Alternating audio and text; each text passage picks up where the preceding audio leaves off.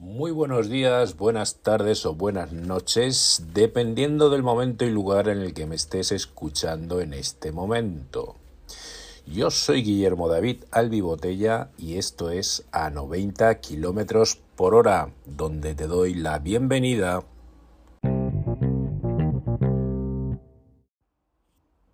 Empezamos con las noticias. La Comisión Europea propone un nuevo y ambicioso programa tributario para las empresas. La Comisión Europea adoptó ayer el acuerdo que será conocida como la Comunicación de la Fiscalidad de las Empresas para el siglo XXI, para propiciar un sistema de tributación empresarial sólido, eficiente y justo en la Unión Europea el Parlamento Europeo aprueba un fondo de 17.500 millones para la transición ecológica.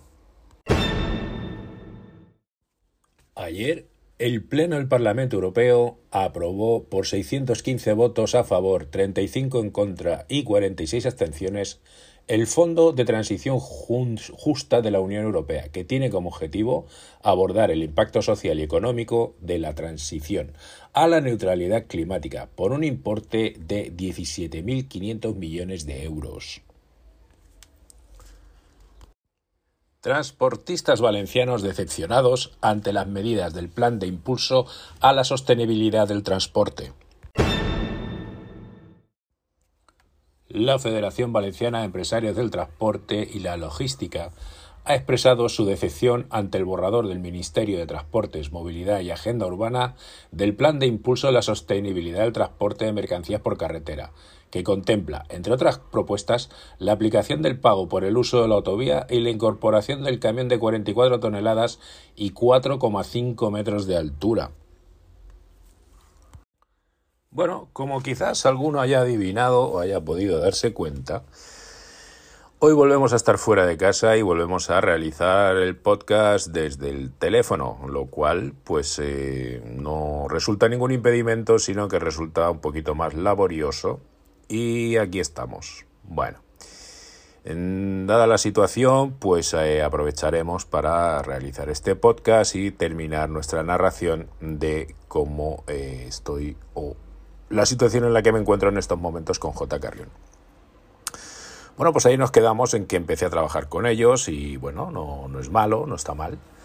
Estamos trabajando con ellos hasta, eh, digamos que siento una grave molestia en noviembre que mm, me molesta el pecho. Bueno, inmediatamente desde las oficinas llamaron por teléfono al servicio de urgencias no sé, una ambulancia y movilizar un guardia civil y todo lo necesario. O sea, francamente, un 10 en ese momento. Vinieron los de la asistencia sanitaria, o sea, la, ambulancia está móvil, con tema de cardiología y todo eso, porque obviamente los síntomas pues no, no parecían muy, muy alentadores o muy bonitos. Llegó esta ambulancia, me revisaron, me hicieron un electro, me hicieron unas pruebas y demás y los digamos el médico determinó que lo mejor era llevarme al hospital para que ahí me realizaran pruebas, exámenes y lo que fuera necesario para determinar qué es lo que me había afectado o qué es lo que me había hecho. Realmente no fue ningún esfuerzo sobrenatural ni nada que hice, estaba enganchando fui a enganchar una, un semi-remolque pues, para salir de viaje, porque ya había hecho mi descanso de 45 horas.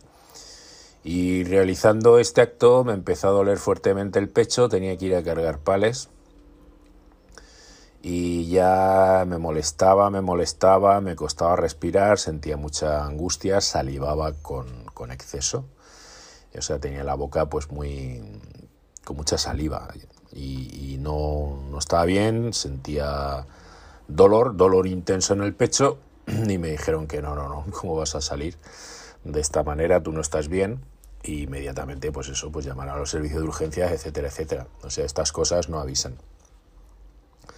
Avisan y no avisan, porque siendo sinceros, yo en Chile sentía ciertas molestias cuando salía a caminar, con, como siempre había hecho y como siempre hacía, eh, salía a pasear y tal, y como que me costaba respirar, o sea, había momentos en los que me, me, costaba tomar aire, tenía que parar y descansar con mucha frecuencia o mucha más frecuencia de lo que anteriormente lo hacía.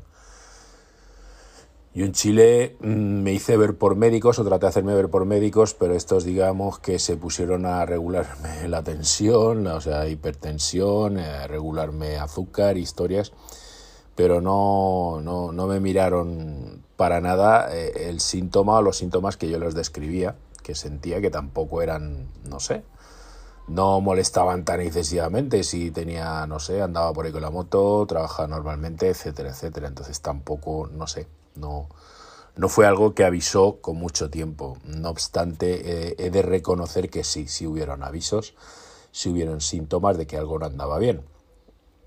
Y claro, como allí no me detectaban nada, como no me, no me encontraban nada, ya empecé yo a darle vueltas, digamos que fue una de las razones por las que yo empecé a dar vueltas al, regreso, es decir, bueno, es que la asistencia sanitaria o, la, asistencia médica que yo tengo en España, aquí francamente no tiene nada que ver, esto no es muy mediocre, entre comillas, no digo que sean malos médicos ni nada por el estilo, no, no, hay una asistencia cojonuda, pero hay que pagarla no es como la nuestra que tenemos la seguridad social y gracias a Dios pues eh, tenemos una asistencia que hay que reconocer que es magnífica o buenísima. Entonces digamos que ya sumé aquellos puntos a la decisión para volver y eso es lo que hice, regresar a España. Obviamente cuando empecé a trabajar pues eh, no, no sentía ningún, ningún problema, es más me hice un chequeo médico antes de, iniciar las actividades y aquí para firmar un contrato también hacer un, examen médico de la mutua para ver si estás en condiciones o no estás en condiciones de, coger un camión y salir a, trabajar. Bueno, yo pasé todas las pruebas habidas y por haber sin ningún problema, porque francamente no me sentía mal. Y como no tenía que salir corriendo ni nada por el estilo, pues eh, obviamente no, no había ningún problema. Hasta que pasó en noviembre lo que pasó. Bueno, pues fui al médico del hospital del Ejido, donde me llevaron con la ambulancia, me examinaron, me hicieron una serie de pruebas y demás. Me dijeron, caballero, de momento a usted le vamos a dar de baja, usted no va a salir de viaje y vamos a examinarle con más detenimiento. Bueno, pues los exámenes con mayor detenimiento, que han durado bastante tiempo, están durando bastante tiempo, porque sigo estando de baja a fecha de hoy, determinaron que de las tres arterias coronarias principales que tiene nuestro corazón, una de ellas estaba totalmente obstruida y las otras dos parcialmente. Entonces, eh, con un cateterismo que me hicieron en el Torre Cárdenas, aquí en Almería, eh, me dijeron que muchacho, usted está mal. Usted hay que darle una buena reparación, hay que meterlo en talleres y desatorarle los conductos para que usted pues, eh, tenga una vida normal o más normal. Y así fue. Entonces eh, me tienen detenido desde entonces. Eh, a mí el cateterismo desde noviembre me lo hicieron en febrero. De febrero pasamos a, a marzo, que fue cuando me intervinieron, me, intervinieron en, Granada, en el hospital de Granada, donde pues eh, nada, me abrieron en canal como, como, un como una res, me sacaron arterias del brazo y de la pierna izquierda, eh, me hicieron los empalmes o imagino que habrán hecho todas las cosas que han hecho me abrieron el pecho de una forma que después ha pasado a describirme mi médico de cabecera, que es quien me tiene todavía con la baja médica, y con razón, con razón, porque yo me doy cuenta que no, no estoy en condiciones de, llevar un camión de alto tonelaje ni de realizar muchas de las cosas que hacía anteriormente con normalidad. Me estoy recuperando muy bien, gracias a Dios, todo, todo salió bien. Mm, vamos muy, muy bien en adelante pero esto, pues claro, es una operación seria, severa, donde te cortan el esternón y luego te abren con unas tablas, según me ha dicho mi médico. Eh, hacen palanca y te, te revientan literalmente el pecho para poder acceder más fácilmente a tu corazón y poder intervenir en él. Obviamente llega un momento en el que te lo detienen porque te llegan a parar la patata. Por lo tanto, puedo decir que yo renací el día 11 de marzo del 2021. He renacido. Bueno, agradecido enormemente a la atención médica, a todos los médicos que me atendieron, así como las enfermeras, la cirujana y todo el personal que, que estuvo en contacto conmigo atendiéndome y poniéndome de nuevo en funcionamiento. Hoy en día estoy muchísimo mejor, la verdad muchísimo mejor. Salgo a caminar con bastante normalidad, con no con una regularidad muy continua, porque no me gusta o no quiero estar en contacto con mucha gente, entonces trato de evitar en la medida de lo posible relacionarme con nadie ni salir mucho, salgo lo justo y preciso, me doy mi vueltecita por aquí, por la zona, por el barrio. Y eh, pues me dedico a seguir aprendiendo la edición de vídeo, fotografía, podcast, eh, todo lo relacionado con este mundillo, que a mí siempre me ha llamado la atención y ha acaparado bastante mi atención. Me gusta bastante, eh, aunque por situaciones o por la situación actual no puedo permitirme el lujo a lo mejor de comprar un micrófono que me permita hacer mm, con mayor calidad o mayor claridad los podcasts y luego tengo que estar editando eh, los audios eh, en casa y todo esto. Aquí con el teléfono pues no, hay no, no, no tengo esa posibilidad o si la hay la desconozco en estos momentos. Entonces grabo a pelo y nada, lo subimos aquí a pelo y a correr. Bueno, el mayor problema, el mayor de los problemas con el que yo me he encontrado ahora en estos momentos y por el que ahora me tiene un poco carcomido, por así decirlo, es el hecho de que sí, yo tengo un contrato vigente con la empresa en la que estoy, obviamente sí, pero a mí nadie me está pagando. Eh, sí, sí, como suena, nadie me está pagando. La empresa me paga en relación a, un algo que yo no entiendo, porque en relación al sueldo que yo tengo declarado que aparece en la nómina son unos 1.200 euros, creo. En relación a eso a mí me están pagando como 29 o 30 euros, o sea, es todo lo que a mí me depositan y yo me quedo flipando. ¿Qué pasa? ¿Dónde está el dinero que, que deberían de estar pagándome? Bueno, pues se supone que debería estar pagándome una mutua, que en este caso, o en este momento, me enviaron un mail diciéndome que como yo había estado en los últimos cinco años, no tenía cotizados 180 días, y es cierto, en los últimos cinco años yo no he cotizado 180 días aquí, en España, porque no estaba aquí. Estaba fuera del país, estaba en un país en el que existe un acuerdo bilateral que es Chile. Y yo sí estaba cotizando allí, o sea, yo allí he estado pagando mis imposiciones, que así se llaman, allí. Entonces, eh, claro, con, el, con la creencia o la firme creencia, es más, el Ministerio de Trabajo y tal que existe allí, cuando yo decido volver por aquí, me dice que no me preocupe, que lo que yo tengo cotizado allí, que lo que yo he estado, esos 10 años que yo tengo allí, si tengo 8 de 10 cotizados, que todos esos años se convalidan y se suman a los que yo tenía aquí. Entonces, eh, si yo tenía aquí 10, 11 años también cotizados, pues eh, más lo de allí, pues estamos bien, estamos con casi 20 años de cotización, lo cual me daría o me puede dar una pensión el día de mañana. Vete a saber porque tal y conforme está la situación ya hoy en día uno no sabe qué pensar.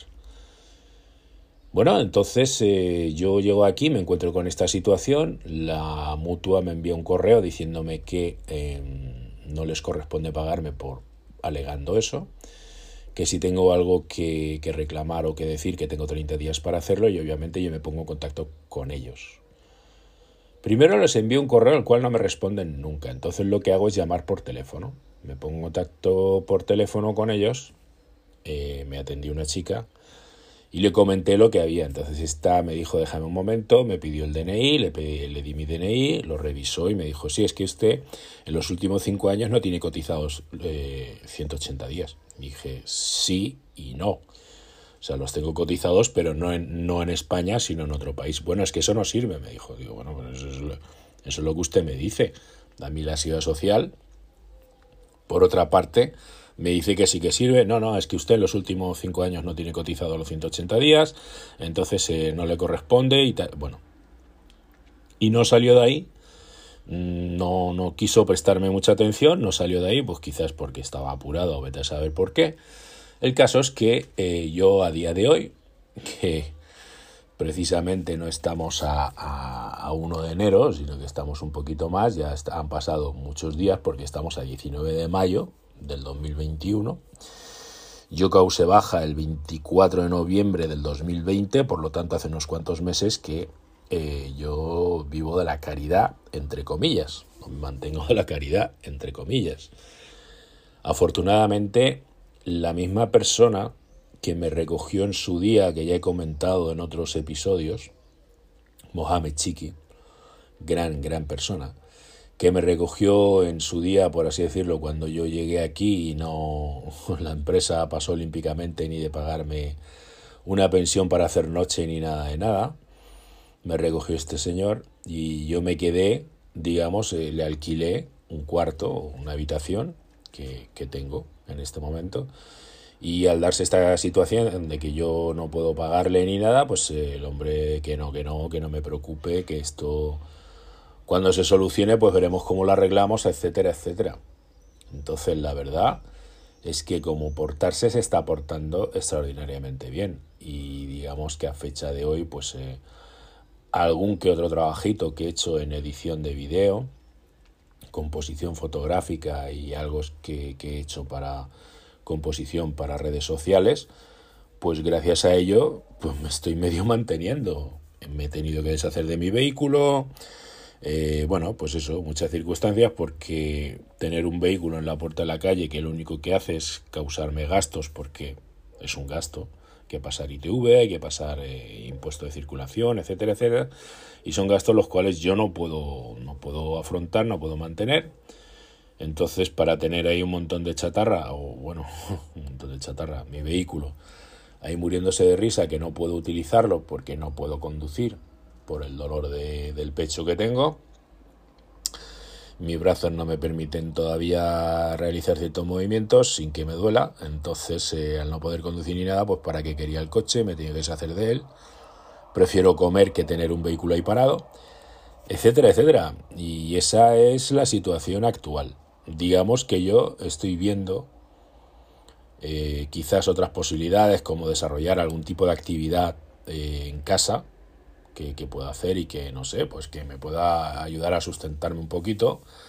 Fui al asistente social, le comenté y parece que no ha servido de gran cosa. Quizás eh, me lo enfocó todo a lo que es el tema de ver de resolver de alguna forma la situación con, en, este caso, la mutua o la empresa, a ver quién paga.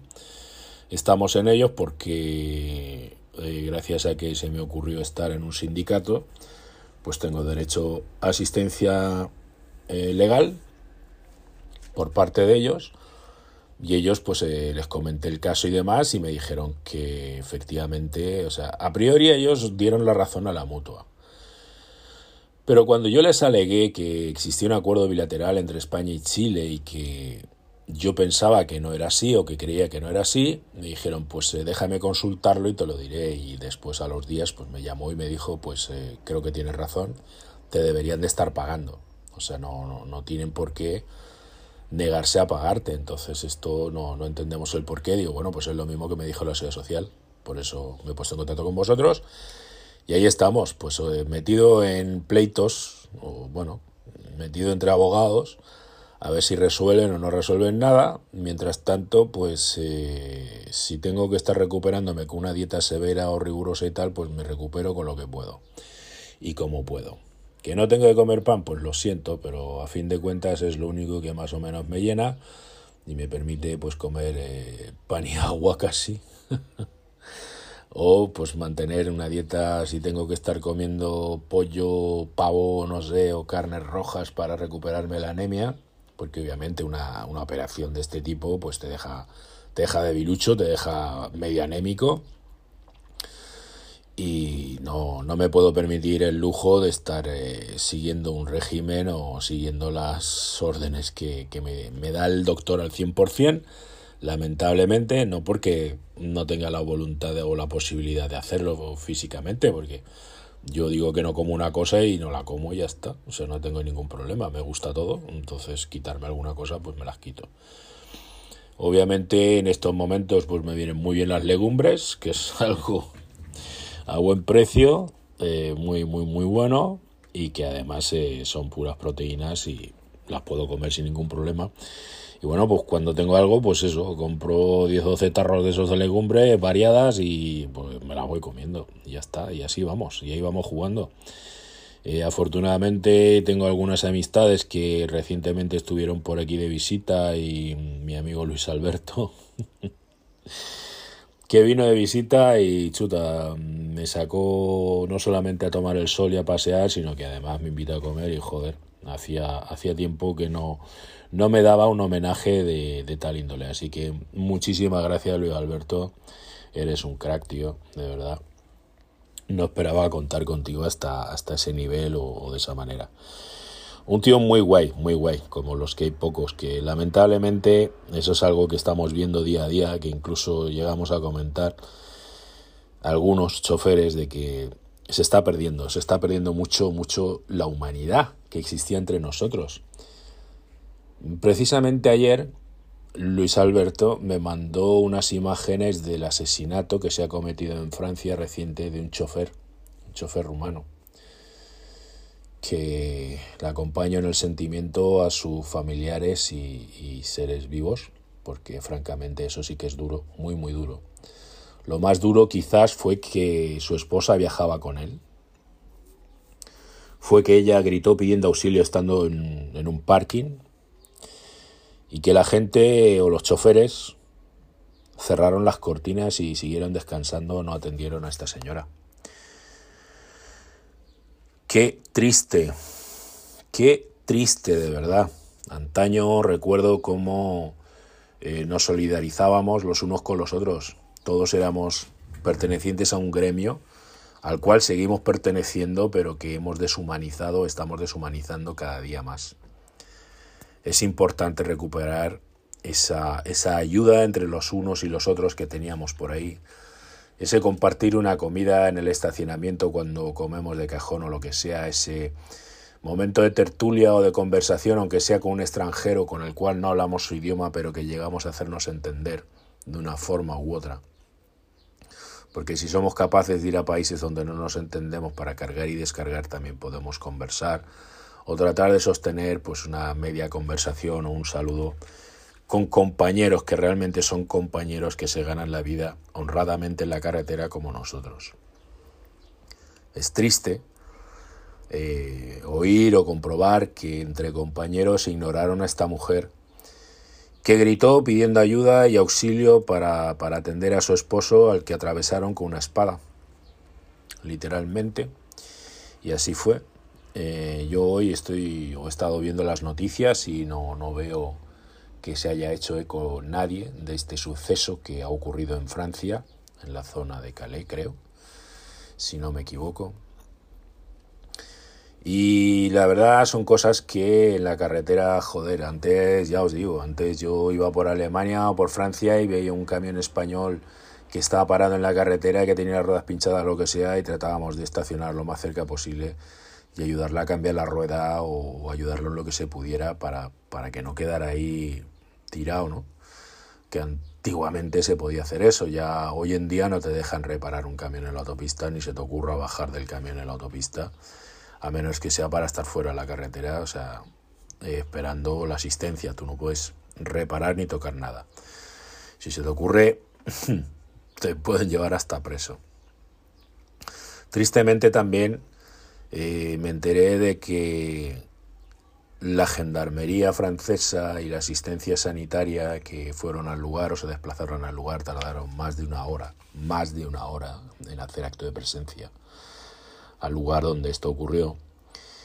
Eh, tristemente fue el conductor de un camión de 3,5, 3.500 kilos, una furgoneta, como todos conocemos, quien trató de prestar ayuda a esta mujer y los camioneros que estaban al lado la ignoraron, cerrando cortinas, echándose a dormir.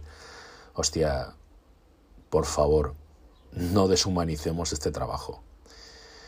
No seamos así, estoy de acuerdo en que hay muchos ladrones, hay muchos sinvergüenzas y tal, pero precisamente nos podemos defender nosotros más entre nosotros de lo que lo va a hacer la justicia o lo va a hacer la policía. Porque si yo me doy cuenta que te están robando gasoil a ti, yo arranco mi camión y me pongo a hacer ruido para despertarte. Quizás no baje obviamente a enfrentarme a los ladrones porque no tengo ganas de jugarme la vida por algo por lo que no quizás no merezca la pena, pero asustarlos o tomar, no sé, algún tipo de, de acción que haga que todos podamos controlar un poquito todo este, este tipo de temas y todo, todo este tipo de situaciones, sí, sí se puede, sí, claro que se puede. Lo hicimos anteriormente, lo, lo hacíamos antaño, lo hacíamos antiguamente. No, no robaban con tanta frecuencia ni mercancías, ni gasoil, ni nada. Este compañero que murió, Mijail, que así se llamaba, que fue asesinado brutalmente Simplemente bajó de su camión a orinar y a ver si los cierres de su camión estaban bien. Y lo mataron. Lo mataron. ¿Por qué? Pues no lo sé. No lo sé. No lo entiendo. Es lo mismo que últimamente se ven agresiones por ahí por Calais contra los transportes que van y tal, les tiran piedras y demás. Pero ¿qué culpa tiene el conductor de que tú seas un inmigrante ilegal, estés tratando de entrar a Inglaterra y no te dejen? O sea, tírale piedras a la policía, enfréntate a la policía, a, a las leyes que te impiden o a las autoridades que te impiden cruzar. Pero a mí qué coño me estás diciendo? Si yo no te digo que no te metas debajo de mi camión y que lo intentes, no sé, inténtalo como puedas, pero a mí déjame tranquilo, yo estoy haciendo un trabajo, yo estoy trabajando y no te estoy diciendo que no no te metas, no te estoy diciendo que no haga, no te estoy diciendo nada. ¿Por qué tú vienes a meterte conmigo? No, no entiendo.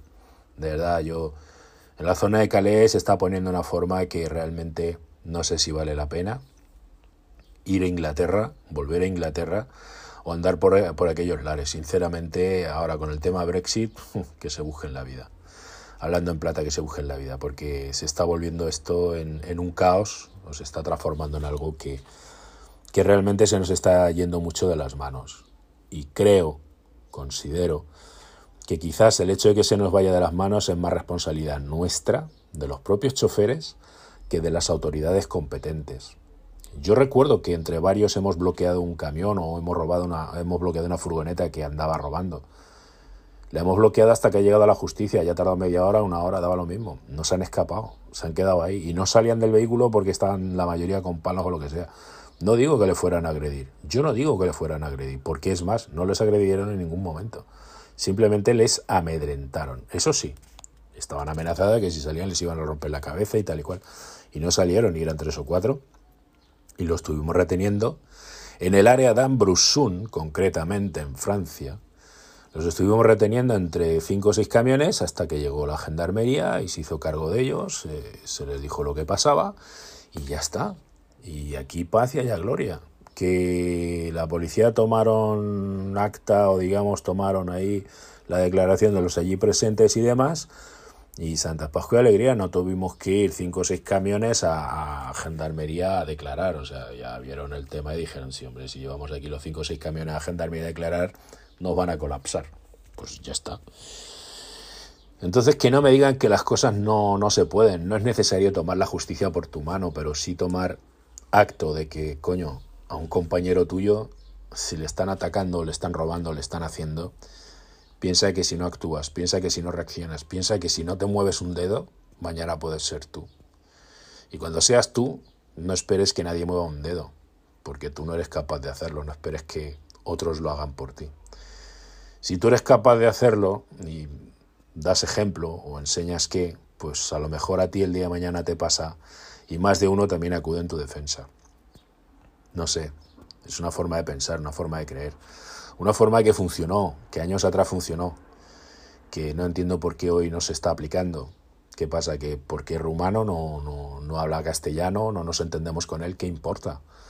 ¿Qué importa el de su origen o lo que sea? Es un trabajador, es un compañero, es alguien que se está sacando la mierda igual que tú, que está en la puta carretera tirado como tú, y que está haciendo su trabajo como tú. para sacar adelante a su familia, para poder subsistir, para poder vivir y tener una vida más o menos digna y ya está. Y si están los dos, si está el matrimonio, posiblemente es porque les gusta tanto el trabajo que lo que quieren es recoger cuanto antes para montarse su negocio y largarse a la mierda. Porque así suele ser, y lo sabemos. La mayoría de los que estamos en este mundo lo sabemos. Esta profesión, este trabajo, no es para todos, porque no es grata. Es muy mal reconocida, muy mal pagada. La gente nos mira como con desprecio, como si fuéramos gitanos o, peor que ellos incluso. ¿Y qué tiene? Que, que seamos lo que seamos. Si tú comes, o si cualquier ciudadano lleva un par de zapatos, lleva unos pantalones, lleva unos calzoncillos, o lleve un anillo, lleve lo que lleve, o puede circular con su coche porque nosotros, nosotros, los transportistas, los conductores, estamos en la puta calle. Porque nosotros estamos fuera de nuestra casa. Si cualquiera tiene cualquier cosa, tiene la leche para darle a sus hijos, tiene las patatas con las que hacer su, comida, tiene la carne o tiene lo que tenga en su casa, su ropa, sus enseres, su vehículo, todo, absolutamente todo, es porque nosotros, nosotros, los transportistas, estamos en la calle. Porque nosotros hacemos que todo funcione. Porque sin nosotros, sin nosotros, esto sería una mierda. Y esto sería el caos.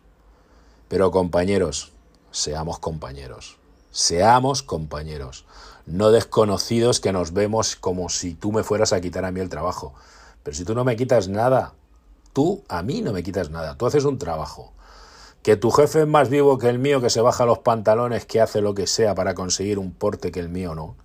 Ese es problema entre tu jefe y el mío, no entre tú y yo. Entre nuestros jefes, si se quieren matar, que se maten, no es mi problema, es el de ellos. Pero en la carretera, quienes estamos somos nosotros, no ellos. Ellos solo son el telefonazo que nos dan para saber dónde estamos y cómo estamos y el corre, corre y el dale, dale. Eso es para lo que están ellos ahí. Pero nosotros somos los que hacemos el trabajo. Nosotros somos los que hacemos posible el movimiento, el desplazamiento y la llegada de las mercancías y los productos a todos los hogares y lugares donde son necesarios. Somos nosotros, no nuestros jefes. Tenerlo presente. Tenemos que ser más solidarios los unos con los otros. Esa hermandad que existía anteriormente era hermosa, era bella y daba solidez y calidez al que tú te fueras de viaje en una Navidad y nos juntáramos cuatro o cinco en un, en, un área de servicio, hiciéramos una comida y entre varios y lo pasáramos ni más bien. ¿Dónde fue todo eso? ¿Dónde fue? Ahora ves que mismo en Navidad se juntan, se juntan quienes, los que van juntos, los demás pasan al lado, miran de lejos y ya está. Ni tan siquiera felicitan las fiestas, ni tan siquiera saludan. ¿Qué pasó? ¿Qué pasó? Quisiera saberlo. Bueno, por hoy eso es todo, así que os agradezco como siempre que me hayáis escuchado, que estéis ahí y no olvidéis eso. Es una profesión que puede ser bien hermosa y bien bonita, pero no en el aislamiento. No debemos de estar solos. No ya lo estamos bastante por cuestiones de nuestro trabajo, donde nuestras familias no, nuestros hijos ni tan siquiera nos conocen. Nos conocen por fotografías de lo poco que nos llegan a ver. Y lo hablo por experiencia. Así que gracias por estar ahí. Si os ha servido me alegro, si no, lo siento, pero es mi opinión y a partir de ahora pues empezaremos a darla sobre otras muchas cosas. Que Dios os guarde a todos, seáis o no cristianos, no importa, Dios siempre está ahí. Que viaje con vosotros en vuestras cabinas, os acompañe y os dé felicidad y alegría, razones por las que vivir cada día. Un abrazo bien grande, ya sabéis, desde a 90 kilómetros por hora, soy Guillermo Davial Vivotella y os dejo hasta mi próxima emisión.